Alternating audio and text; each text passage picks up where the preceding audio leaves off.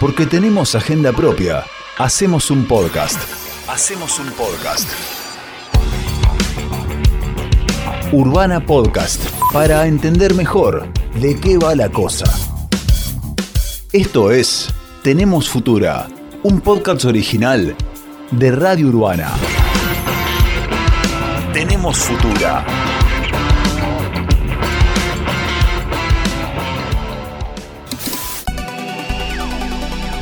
Hoy vamos a hablar sobre el acceso al trabajo y la salud de la población trans en Bahía Blanca.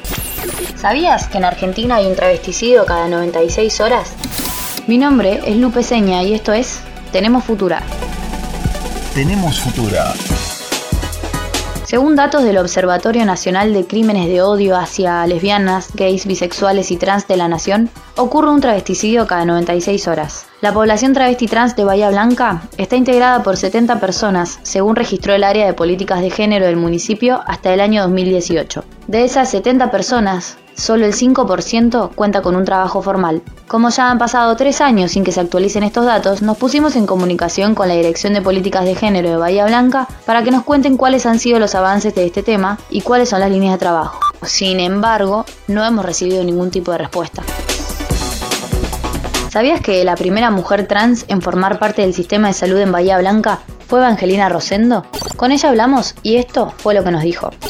Para mí fue algo muy emocionante, estoy muy contenta, muy feliz, me siento muy honrada por, el reconocimiento y me siento eh, sobre todo orgullosa porque em, voy a dejar eh, una grieta abierta y estoy poniendo mucha vocación y mucho, mucho amor al trabajo para las nuevas generaciones, ¿no? para que no tengan que atravesar todo lo que hemos atravesado tantas y en honor a las que murieron en el intento. El 19 de septiembre de 2019, el Consejo Deliberante aprobó una ordenanza para aplicar el cupo trans en el sector público. El proyecto establece que por lo menos el 1% del personal de la municipalidad y las sociedades de economía mixta con mayoría de capital accionario municipal, le hace empresas como SAPEM Transporte a cargo del transporte público y SAPEM Ambiental a cargo del sistema de recolección de residuos, debe estar ocupado por personas travestis, transexual y transgénero en planta permanente y planta transitoria. Sin embargo, ya pasó un año y medio desde que se aprobó en el Consejo Deliberante, pero el proyecto aún no fue reglamentado por el Ejecutivo Municipal. Sobre esto le consultamos a Zaira Millaqueo, integrante de Ciudadanas Trans Bahía Blanca. Tenemos futura. Creemos que mm, que la reglamentación se tiene que dar en el, en el marco de lo que establece la ordenanza, que es en la creación de una mesa que atienda la especificidad de esta, de esta temática y a partir de ahí se crea el, registro único de aspirante y mm, tenemos conocimiento que no, no hay nada al respecto desde el Ejecutivo local, no, no hay iniciativa de llevarla adelante. Nosotras eh, como organización nos hemos comunicado con, con el intendente, vale, hemos una carta al intendente solicitando esta pronta acción y lamentablemente no tuvimos respuesta.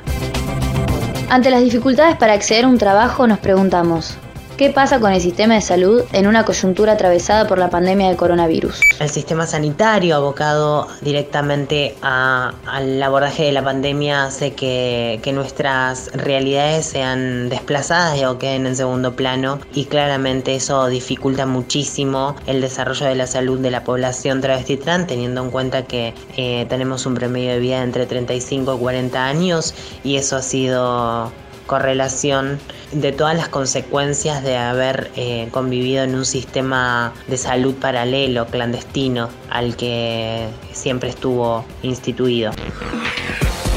Tenemos futura.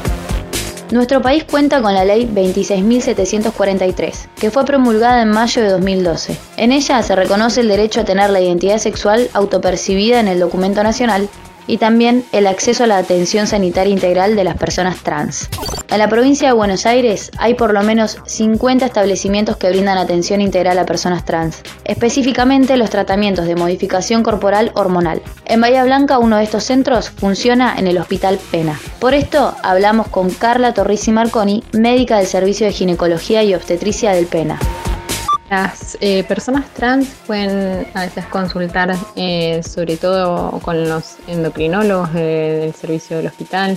También hay pediatras, endocrinólogos que, acompañan a personas trans y eh, tanto los, eh, los servicios de ginecología o, bueno, de urología no, no, entran tanto por, por, la demanda, pero sí también pueden acompañar y el servicio de salud mental, psiquiatría y psicología también acompaña a personas trans. Torrisi Marconi remarcó que la población trans es una población que por lo general se sabe excluida de los servicios y que hay una historia de rechazo y expulsión de la demanda de parte del sistema de salud. En este sentido, la médica ginecóloga también destacó la capacitación para profesionales médicos impulsada en 2020 por el Ministerio de Salud Provincial, destinada a ginecólogos, pediatras, médicos endocrinólogos y especialistas en medicina familiar que acompañan tratamientos de hormonización y de modificación corporal. Y también a la Dirección de Salud Sexual Integral, con la cual están empezando a articular y a trabajar de una forma mucho más coordinada.